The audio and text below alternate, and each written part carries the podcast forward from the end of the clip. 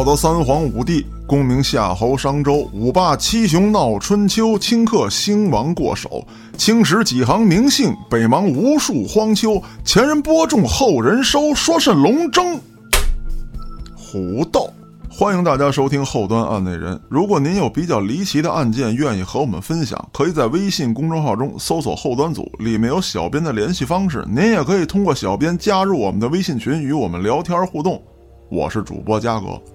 前两期节目呢，让我挺感动的，呃，好多听众朋友啊都听出来我这个状态比较疲惫啊，前段时间确实挺累的，呃，趁着十一呢，好好休息了一下，再有一个呢，就多喝了几顿，突然这精神头我又起来了。那没别的啊，大家这么关心我，我得给大家带来点好东西。一听我这开场，熟悉咱们案内人的朋友就应该清楚，今儿讲这段又不太一样了。不是什么一般的案子，今儿咱要带来段好故事。那这内容是哪方面的呢？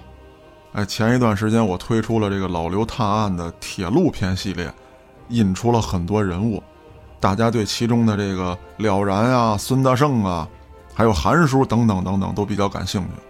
包括也有不少人说想听老刘后续的案子。那这事儿咱得一个一个来。我呢，这回先把了然的案子总结出来。献给大家，您听听品品。之后我也会连续更新这些案子，让您听个过瘾。中间呢，我就尽量不穿插其他的案件内容，把这个系列告一段落之后，咱再踏踏实实聊些案子。虽说呀，咱们这韩叔呼声特别高，但是我琢磨了一下，聊这一系列故事啊，其实还是得有这么一个时间线，咱们从前往后捋。那先出场的非是旁人，那是这个系列故事当中的第一大浑人，不怕天不怕地的了然。很多朋友应该对了然还有印象，当年他跟孙大圣刚搭班的时候，就在海边惩治过这个牛鬼蛇神啊，装神弄鬼的。那人冒充龙王爷，让了然揪过来就一顿大嘴巴。您觉得了然挺横啊，不信鬼神？我跟您说，那是后来还收敛了。那在解放前、民国时期，了然他更横，什么鬼了、神了、人了，只要是你能出现在我面前，让我瞅见你，我就一准干了你。那咱们闲言少叙，说说了然的故事。了然出生在北方的一个小渔村，十五岁那年他就从军了。那听到这儿，有些朋友会觉得奇怪，说即便是在那个战乱的年代。十五岁从军，是不是也有点夸张了？那还是个孩子呢。哎，您说这话呢，证明您对历史有一定的了解。正规军啊，无论是咱们的这个红军，还是说呃国民政府的军队，他都有一个从军的年龄，人家是正规招兵的。说哪怕你报个虚岁啊什么之类的，你也不能十四五就参军去。这种个例有，但是非常少。那了然参加的是什么军队啊？您想想就知道了，那是杂牌军，军阀手底下的部队。但是了然当时并不知道，了然家里生活很穷苦，又不幸在日寇的侵略战争当中，父母双亡，他就带着一个比他小三岁的妹妹艰苦求生，心里那是恨透了日本鬼子，就盼着有一天。能够穿上军装，拿把枪跟日本鬼子干一架，把他们全都给宰了。那恰好有一天，他听说，哎，也不知道从哪儿来了这么一支部队，开始招人。其实说白了呀，那就是在抓壮丁。别人都跑，这了然可好，他来了一个怎么讲？啊现在流行语，那是优雅的逆行者，就跑到这部队去了，说老子要参军，老子要打鬼子。这部队还就真要了他了。反正是给了根老套筒，发了身衣裳，这就算是从军了。据说啊，他们这大帅手底下有十万雄兵，可是打了这么一年多的仗，除了他身边这几百号人之外，他还真没见过他们大帅手底下的其他部队。就这么稀里糊涂的跟着这支部队，在自己家乡方圆二百多里这地方是来回瞎打。那时候呢，国民政府虽然已经成立不短了。但最起先啊，只是控制了一些大城市及这些大城市周边的乡镇，像他们家这种小渔村，以及渔村所围绕的这些县城，基本上还处在一个城头变换大王旗的状态，那可谓是你方唱罢我登场，这个大帅那个将军来了一波又走了一波，今天是夹道欢迎王大帅，明天你就看见这个人被李将军押赴刑场枪毙，李将军前脚贴完安民告示，后脚政府军就逮住他给他就地正法，这帮当兵的呢？也是换了身军装，就接着跟着大部队开拔，不定又到哪个城市去剿灭什么赵大帅、孙将军去了。到了民国二十五年，也就是一九三六年，政府军收复了他们家乡方圆百里的土地，那个号称十万雄兵的大帅也被正法了。行刑当天，了然就在现场，他亲眼看见这大帅裤裆都湿了，直往下流黄汤子。一裤腿子的奥利给，这个死刑犯啊，基本上裤腿都是扎死的。为什么呢？因为好多人在行刑之前呀都尿了，啊，甚至有窜了的，一裤裆奥利给，你顺裤脚的横流，那场面，他不说难看不难看吧？那行刑的人瞅着也恶心啊。哎，裤脚子就都系着，但就他们这大帅，当年的牛逼吹的响当当。如今往那一跪，枪顶后脑勺，好家伙，那裤腿子都快兜不住那点奥利给了。大帅这么一死，了然稀里糊涂的就被政府军收编了。由于他出生在当地啊，还认识这么几个字儿，就在县城当了一名巡警。您可别小看认识这么几个字儿，这就算文化人了。为什么能留下他当巡警？第一，扛过枪，打过仗。哎，又是当地人，对周围的十里八乡这情况啊、人员构成啊，他比较了解。再有一个，就因为他认字儿，当年生活不易，他父母双亡，自己带着比自己小三岁的妹妹，那可以说是吃百家饭，也为百家干活。那村里呢，就有这么个老秀才，识字儿，实在没什么能给这孩子的，就教他认认字，跟了然说，认了字以后不挨欺负。当时了然觉得也没什么用，这玩意儿又不能当饭吃，又不能当枪打，都什么年月了？要不我就吃饱饭，要不我就有枪杆子，谁还识字儿啊？哎，可今天这点字儿算帮了了然了。您认识字儿，那在这个县城里贴点安民告示啊，或者说贴个通缉令啊，等等的吧，哎，发表些文件，老百姓看不懂，你能给读读念念，这就非常重要。话说这一年呢，发生了不少大事儿。五月五日，国民政府颁布了《中华民国宪法草案》，史称“五五宪章”。十二月十二日，发生了著名的西安事变，蒋介石宣布抗日。对于这些大事件，老百姓都漠不关心，了然也一样。他不但对政局毫不关心，甚至对生活也不抱希望。刚才咱说了，了然小时候父母死于战乱。就给他留下一个比自己小三岁的妹妹，在那个战乱纷呈的年代，可想而知这两个孩子活下去是多么艰难。那雪上加霜的是什么呀？了然为了打鬼子保卫家乡，结果让杂牌军这个军阀给骗走了。辗转打了这么一年多的仗，等他再回到家乡的时候，发现这个小渔村早已被夷为了平地，尸横遍野。森森白骨被野狗啃食，空中乌鸦盘旋，蛇虫鼠蚁是到处乱窜。他当兵走的时候，就把自己妹妹托付给了那个教他识字的老秀才。可如今看着这成堆的白骨，又哪儿分得清哪块是自己妹妹的，哪块是那个老秀才的？那一瞬间可以说是万念俱灰，在尸骨之上坐了整整一夜。了然翻动着这些骸骨，驱赶着这些野狗。他当时就想：我扛枪打鬼子，保家卫国，虽然是让人给骗了吧，但是我心里是这么想的呀。我一个穷苦人，没做过恶事，老天爷凭什么这么对我？我觉得我妹妹没死，最起码来讲，这些骨头我翻了一夜，没有哪块像个小女孩的。可咱话说回来。了然一个农村的小伙子，哪分得清这个骸骨是男是女、是大是小啊？无非就是不想接受事实，抱着那么一丝丝的希望。为了这一点点的希望啊，他就借着在警局当差的这个便利条件，多方打听，甚至花钱从一些江湖人口中买消息，想打听出自己妹妹的下落。后来呢，听他一个老同事说呀，城外五里有个神婆。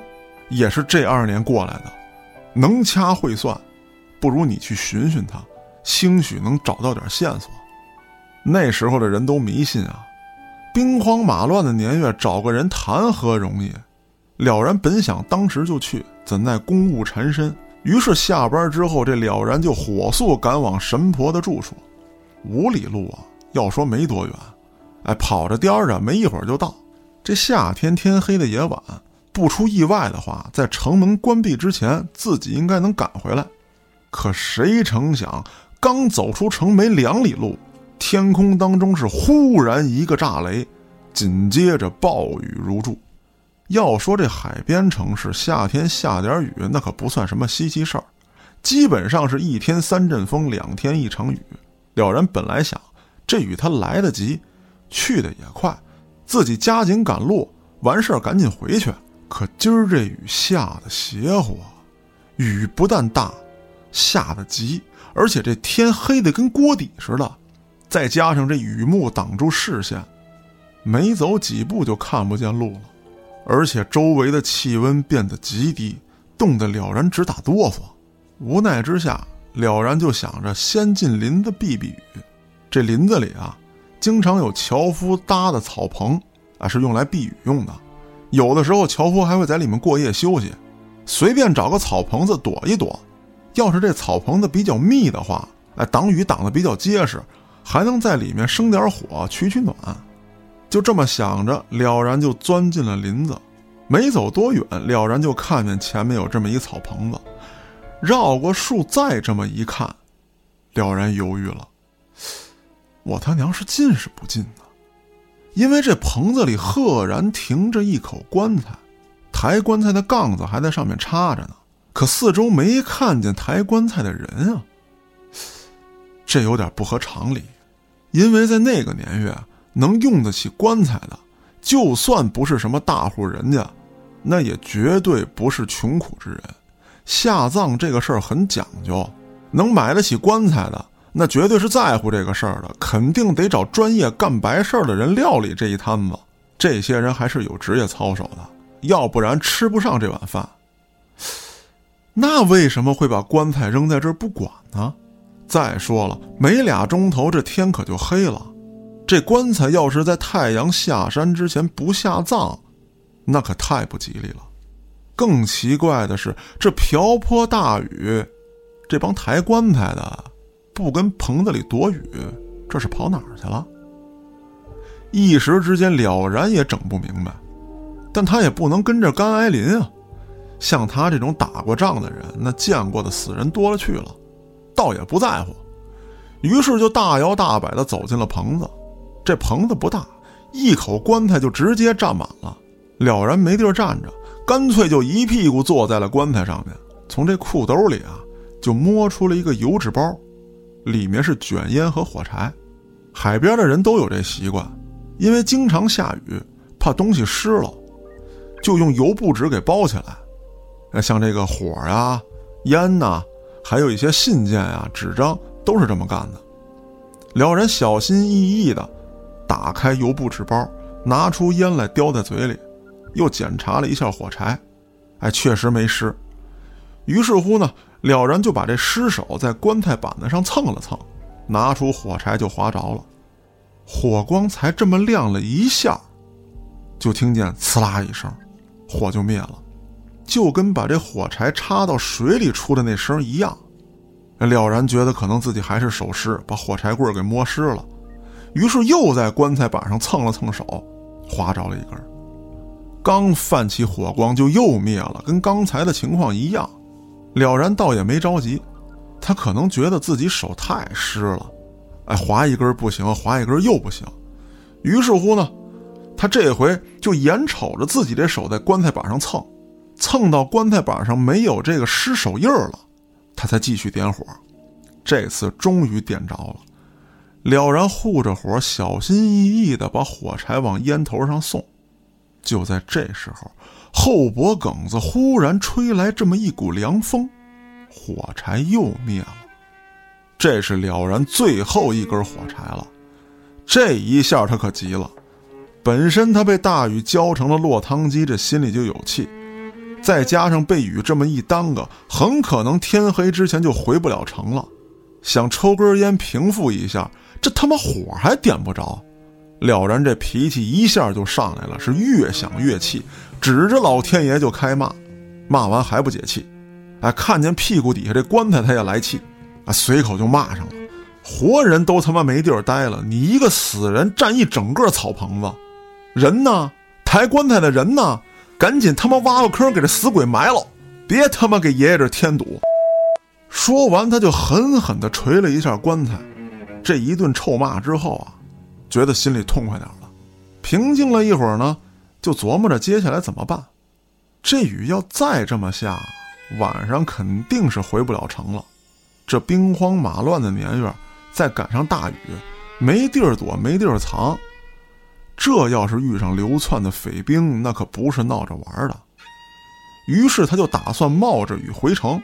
哎，今儿就算了，不去找那神婆了，改一天吧。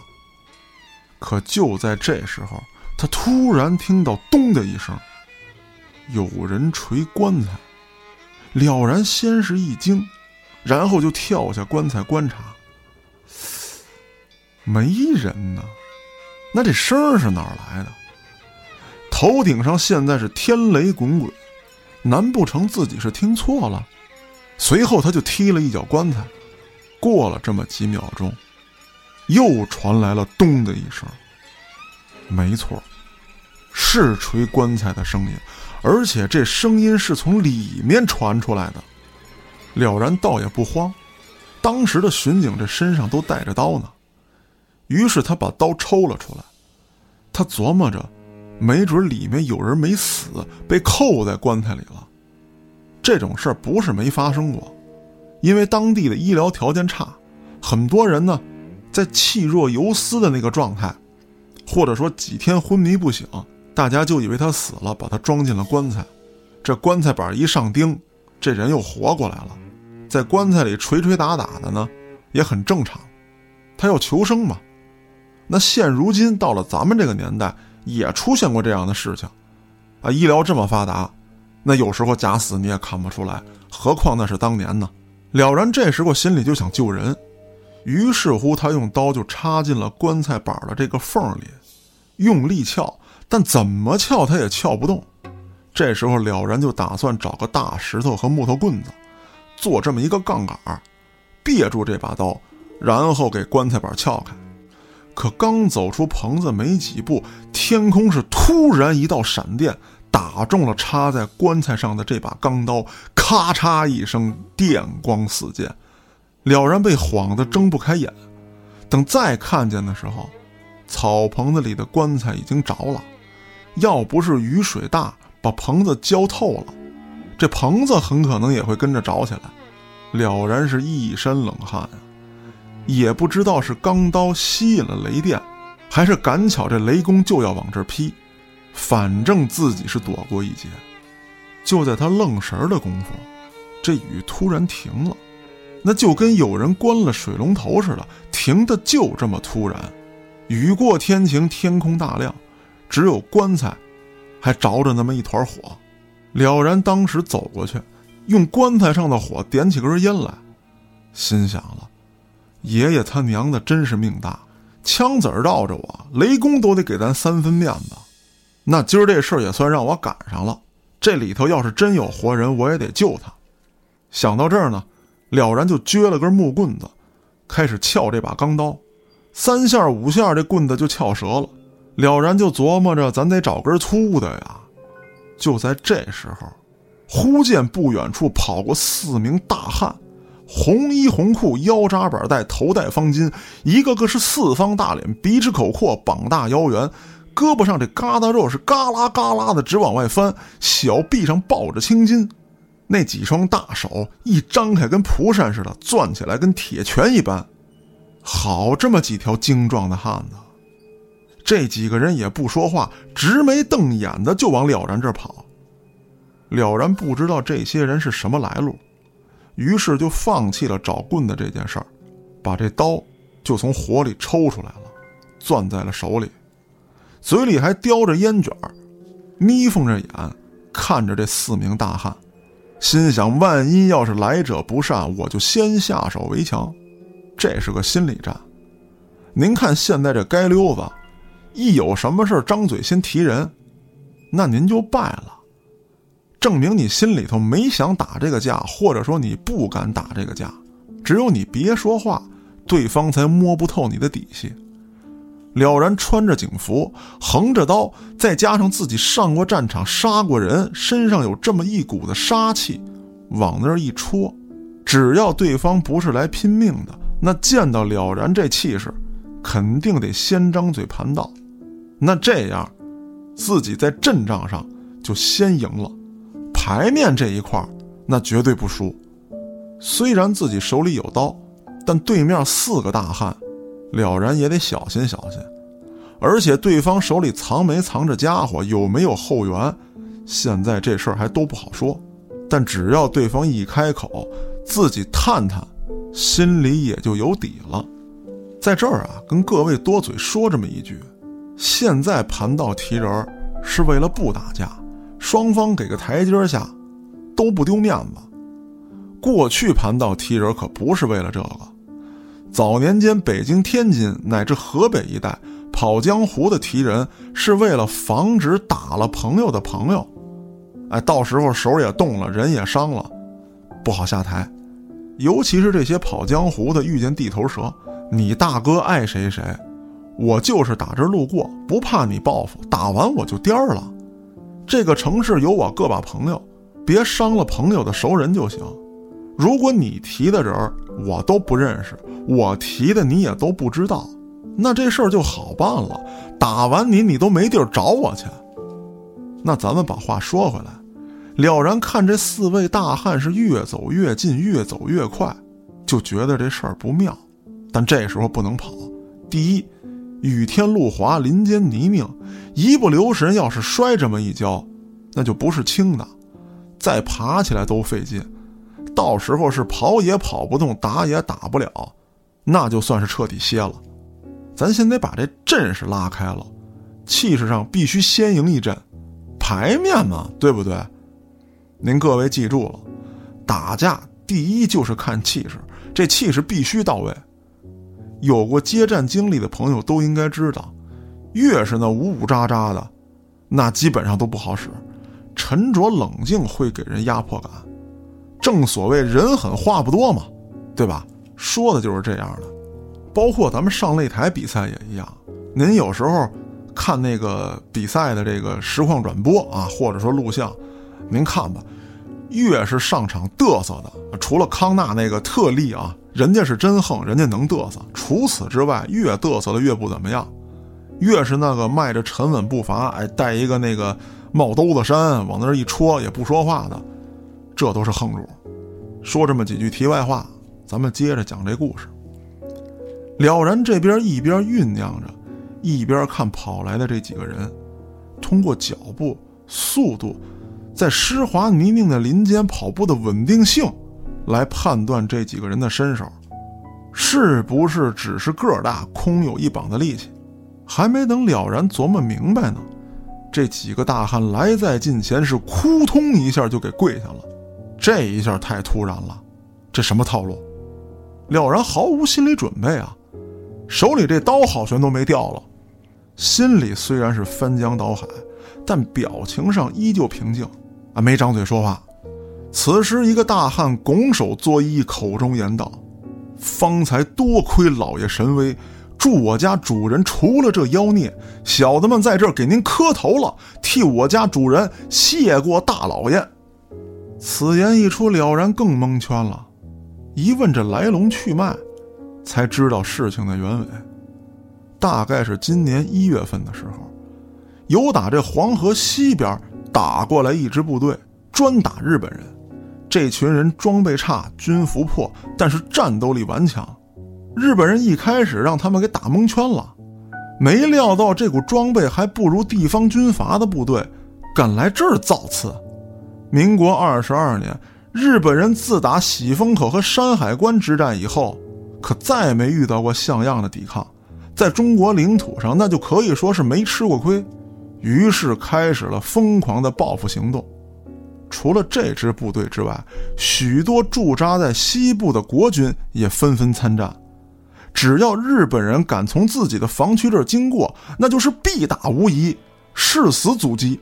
原来呢，是黄河两岸各方势力割据，有中国人不同部队的防区，也有鬼子侵占的地盘。原本这中国各派势力呀。也只是咬住自己的地盘，不让其他的人涉足。我不管你是中国人还是日本人，这块地儿是我的，你们谁进来都不行。呃，我也不到你们那儿去。日本鬼子打你，我也不管，只要不碰我就行。可这回形势不一样了，这支东进的部队，只要不进城市，那路随便走。但日本人一来，就受到顽强的阻击。被逼无奈之下，日本人就开始了疯狂屠杀中国老百姓、烧毁村庄。这不单单是报复行为，或者说不单单是为了抢夺粮食钱财。这种烧村杀人的手段，当年契丹人打大宋的时候也用过。它的原理是什么呢？哎，你固守城池不敢出来，我强行攻城呢，又担心被合围包夹。那日本人现在就采取了这样的手段。我削减你中国人的生活范围和可以耕作的土地以及可以耕作的人口，这样就等于蚕食了中国军队的可控制范围。那这招现在也让日本鬼子学会了。我削减你中国人的生存范围、可耕种的土地以及可耕作的人口，这就等于蚕食了中国军队的可控制范围。这样一来，产生了大量的流民。有一些是普通的平民，也有一些是当地的乡绅，不像电影电视剧里那样说有钱的地主都当了汉奸了，穷苦人呢全是好人，人没有这么一刀切的。大汉口中的这位主人，也是民国二十二年的时候从热河跑过来的，本来在当地他是颇有家资，为了躲避战乱，就只好带着金银细软来到了离此处六十里外的长坡村买房置地，打算过几年安稳日子。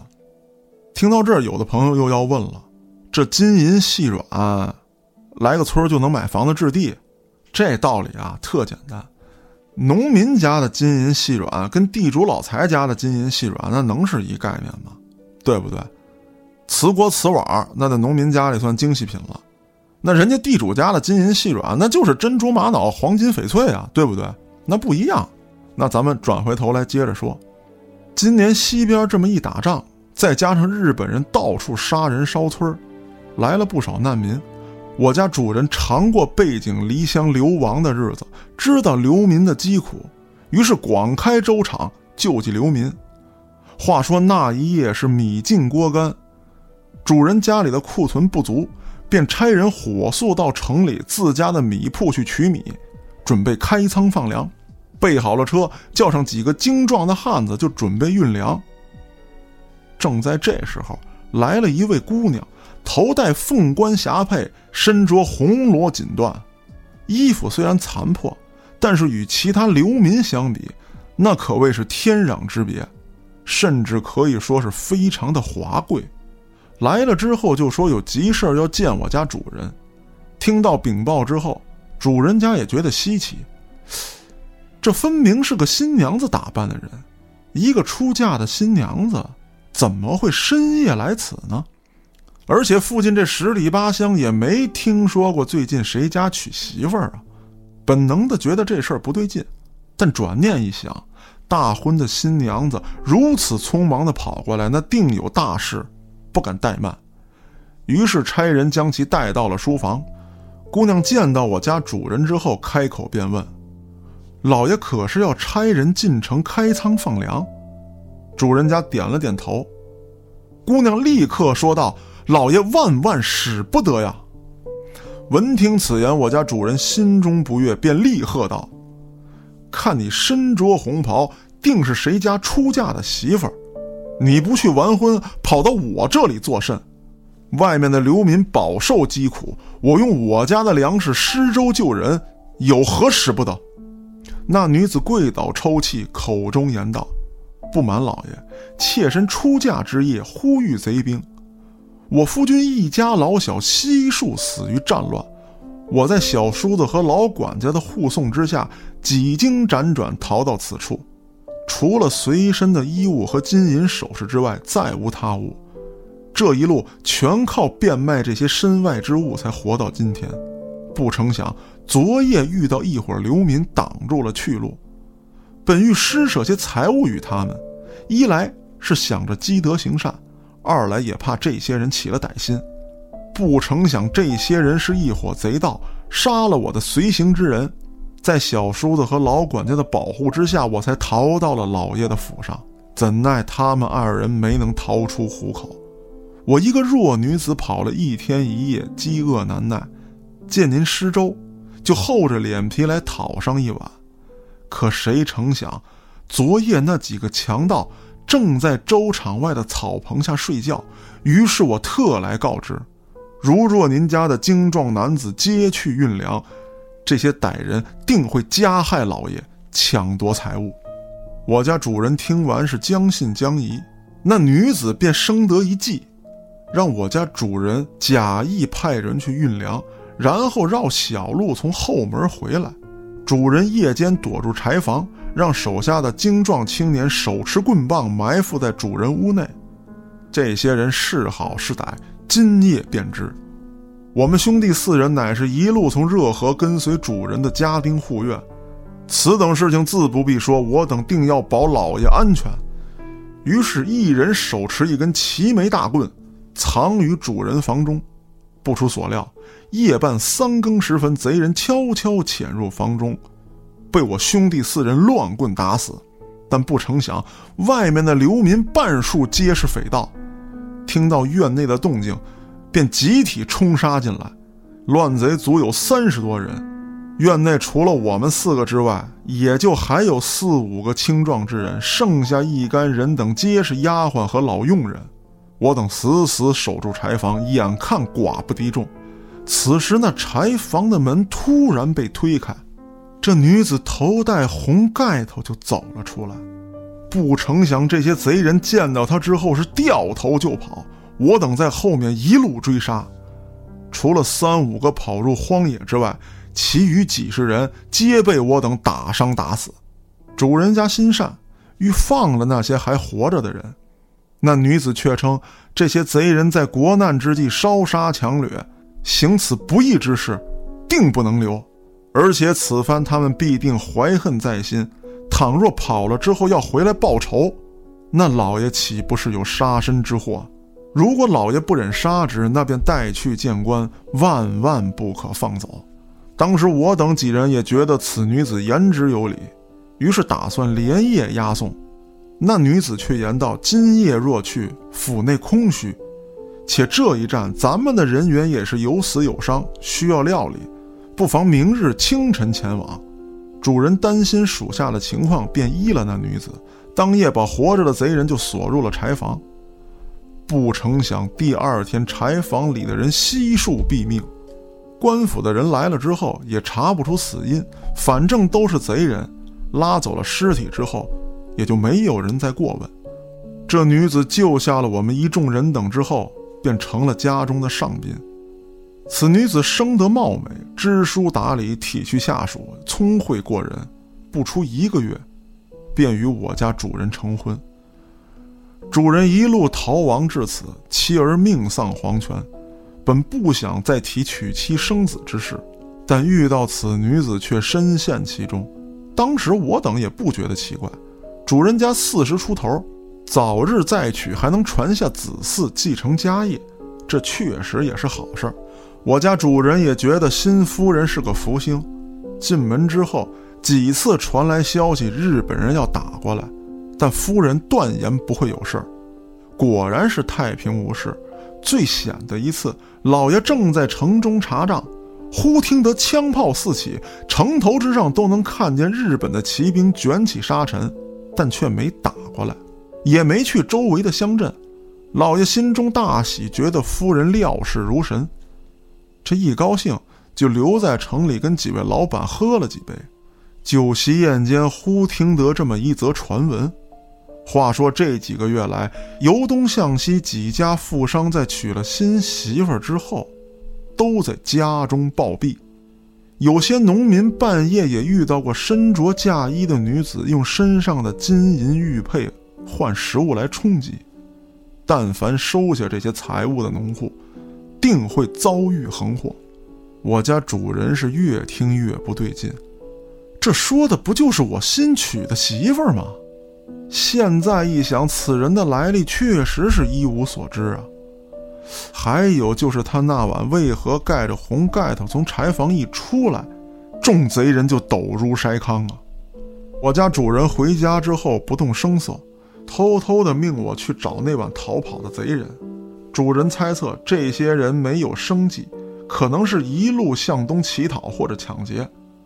你勤加打听，定会得知下落，给他们一些钱财。让他们讲清楚为何见到夫人就会落荒而逃。果不出老爷所料，不到十日，我便在一处城外寻到了一人，正是当夜那晚的贼首。可此时这人已经疯癫，见到我就喊：“你们一个也活不了，心肝都要被掏出来吃了。”这话我听得糊涂啊！到底说的是夫人是妖怪？要吃我们心肝，还是说贼人要回来报复我们，挖了我们的心肝？可此人这时候已经疯了，再问无益，我便打道回府，去见主人复命。不成想，等我再回到家中的时候，院内有道士做法，屋内有郎中抓药，这一场面让我不知所措。听几位兄弟讲，自我走后，老爷开始疑神疑鬼。慢慢的就有点疯疯癫癫，怎么看怎么觉得夫人是妖怪。那一夜突然高喊：“与其你害死我，还不如我先下手。”就动手掐死了夫人。这一嗓子，大伙可都吓了一跳。于是乎，火急火燎的冲入主人房中，见到此番情景，皆是不知所措。这时候，老管家站了出来，说让大伙隐瞒此事。那这一干人等受老爷阴惠，当然会替老爷隐瞒，这自不必说。此女子没有家人，不知来路，埋了她也就是了，不会有人找来。可没成想，下葬的第二天，这棺材却凭空出现在了院门之外，埋了好几次皆是如此。于是便将棺材绑上石头，沉于河中。可第二天，这棺材却浮在河岸边上。一来二去，这事儿也瞒不住了，干脆就对外声称夫人暴毙，也没有人追问。随后就找了个半仙儿，十里八乡疯传这个半仙儿确有神通。老管家拿着钱财去请他，这个半仙儿就称五行相克，若水土皆拿此物无奈，那便试试火吧。怎成想这棺材不知怎的遇火不燃。反倒是一加热，散发出了一股令人头晕眼花的臭味儿。自打焚棺之后，这股臭味儿是越散越广，几十米内无法进人。那一日，我回到家中，郎中正在救治被臭味呛晕的主人。那半仙儿也称自己不知道所欲为何物，让我们来找他师姐帮忙。此人法力高强，定能收了这妖孽。半仙儿说：“他师姐叫魏二姑，二姑声称此怪乃是人心当中的恶所化，需凑齐金木水火土五行方可灭之，还要有一位命数极硬之人与之相克，否则此怪得知自己要飞灰烟灭，定要奋起反抗，那时候就不是我等可以降服得了的了。二姑算好日子，让我等把棺材抬到此处。”不成想，就遇到了大老爷您，引来天雷击杀了此怪。了然这么一听，这魏二姑不就是自己要找的那神婆吗？这天底下还有这么巧的事儿？正在琢磨的时候，一个老妇人拄着拐杖蹒跚而来。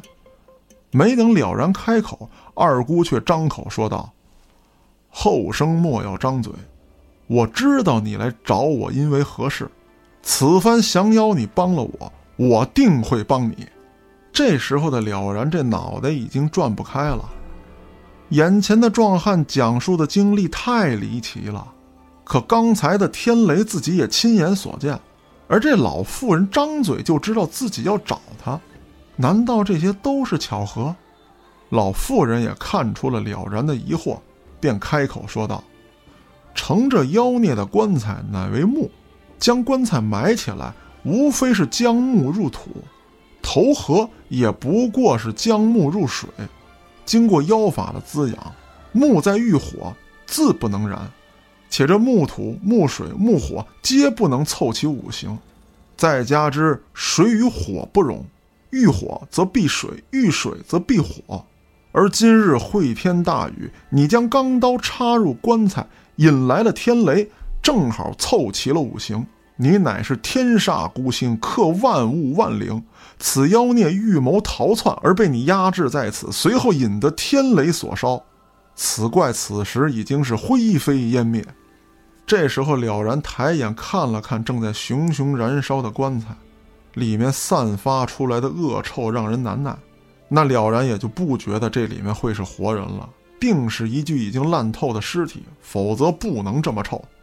这时老妇人言道：“此处不是说话之地，你等随我来。”众人随着老妇来到了林间的一处木屋，生起火来。几个人喝了点热水，大汉拿出随身的衣物与了然换上，几个人就坐了下来。此时，老妇人换来一条黄狗，将搭量绑在了狗背上，放了点钱财，这黄狗就跑了出去。不多时，黄狗背着搭量又回来了，这搭链里面多了两坛酒、一只烧鸡，还有点煮豆子。妇人又从院子里摘了点青菜，涮洗干净，与几个大汉和了然喝了起来。了然此时心中是一万个问号，根本无心喝酒。直截了当地问二姑关于自己妹妹的事情。二姑喝下一口酒，问了然带没带妹妹随身的物件。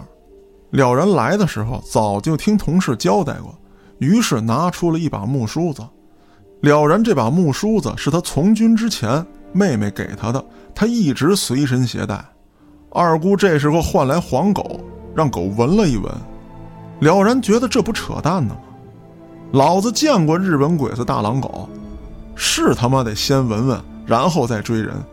但我都不知道妹妹什么时候没有的，是跑了是死了，再加上这么条破黄狗，闻闻就能找人。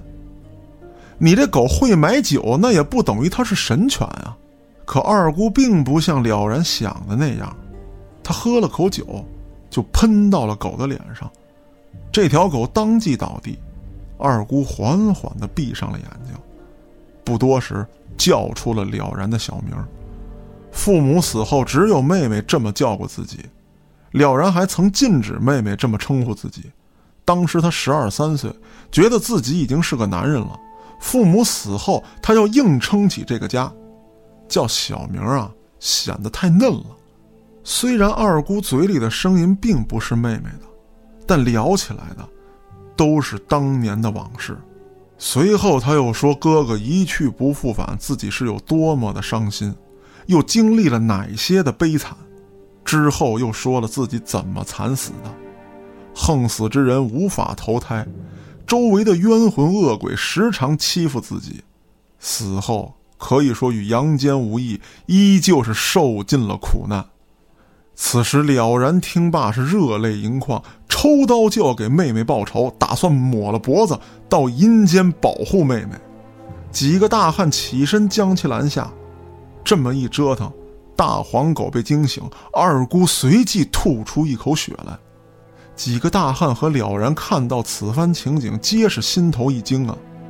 二姑喘了口气，连忙解释道：“这条狗是他在乱坟岗捡到的。”当时捡它的时候还是个小崽儿，此狗能通阴阳，只要闻了阳间人的东西，便能顺着这气味找到死者的魂魄所在。不成想，今日这法事没做完，却被了然惊动了。自己如今受了内伤，黄狗也受了惊吓，以后还能不能通灵，不得而知。并称自杀的人会被恶鬼抓去阴曹地府。你妹妹现在是孤魂野鬼，你死了，跟你妹妹去的也不是一个地方，死了也是白搭。此时的了然心里愧疚难过呀，有对妹妹的愧疚，也有对二姑的难过，自不必说，当然是因为妹妹。随后了然又想到了一个办法，既然自杀之人不能成为孤魂野鬼。那被别人杀了，那我也是不是能算成横死呢？这一次的经历永远的改变了了然。他刚从军的时候是一腔热血，但年仅十四五岁的一个孩子，见到战场尸横遍野，那是什么样的心理冲击？此后的了然其实一直在混，能逃命就逃命，能不打就不打。再说了，他在的那支部队就是军阀的一个杂牌军，还不是什么大军阀的。周围这点部队啊，也十分涣散，没有什么战斗意识。所以说这几年，了然并不是个什么战斗英雄。哎，好歹是没当逃兵，这就不错了。当了巡警之后啊，他也一样，并不打算给谁卖命，也没觉得说自己能当官能怎么地的，反正就是混一天是一天。唯一的希望就是找到妹妹，而自此之后，了然办案那是出了名的疯子。地痞无赖、强盗恶霸，只要让了然盯上了，那就一路追杀到底。说他是抓人的警察，那倒不如说他是赏金猎人，就奔着要你命去的。因为了然当时的心思是这么琢磨的：只有我不给你活路，你才会跟我拼命。有几次他抓强盗根本不找掩体，两把匣子炮举着就往前打，一边开枪一边大步流星的往前走，不怕死，再加上枪法准，这强盗只要敢露头，那就是个死。了然本以为自己这条命这么个作法，迟早会被打死，就算没死在匪徒的手底下，那那些地痞恶霸的保护伞也会想着弄死自己，但不成想。他这么一干，却成了英雄，被调往了更大的一座城市任职。当地的警察局长还力保他，官面上基本上没人敢动他。没过几个月，这了然就成了局长手下的得力干将，破了好多大案，抓了好多强人。突然有这么一天，本市的一个大老板的姨太太死了。这大老板财大气粗，手下养了一帮黑恶势力。局长早想扳倒这个人，这次终于让他逮着机会了，就让了然彻查此案。可这位富商是压根儿没给警察验尸的机会。这姨太太死的当天就被安葬了。局长要开棺验尸，但富商怒喝道：“入土为安，死人为大，你是何居心？”你知不知道我和省主席那是同窗故交？我一会儿回府就给他打电话。这一下就把局面给僵住了。小小的局长哪干得过省主席呀？正在一筹莫展的时候，忽然听说这棺材第二天不知道是何原因又出现在了富商家的门口。了然这么一听，这案子耳熟啊。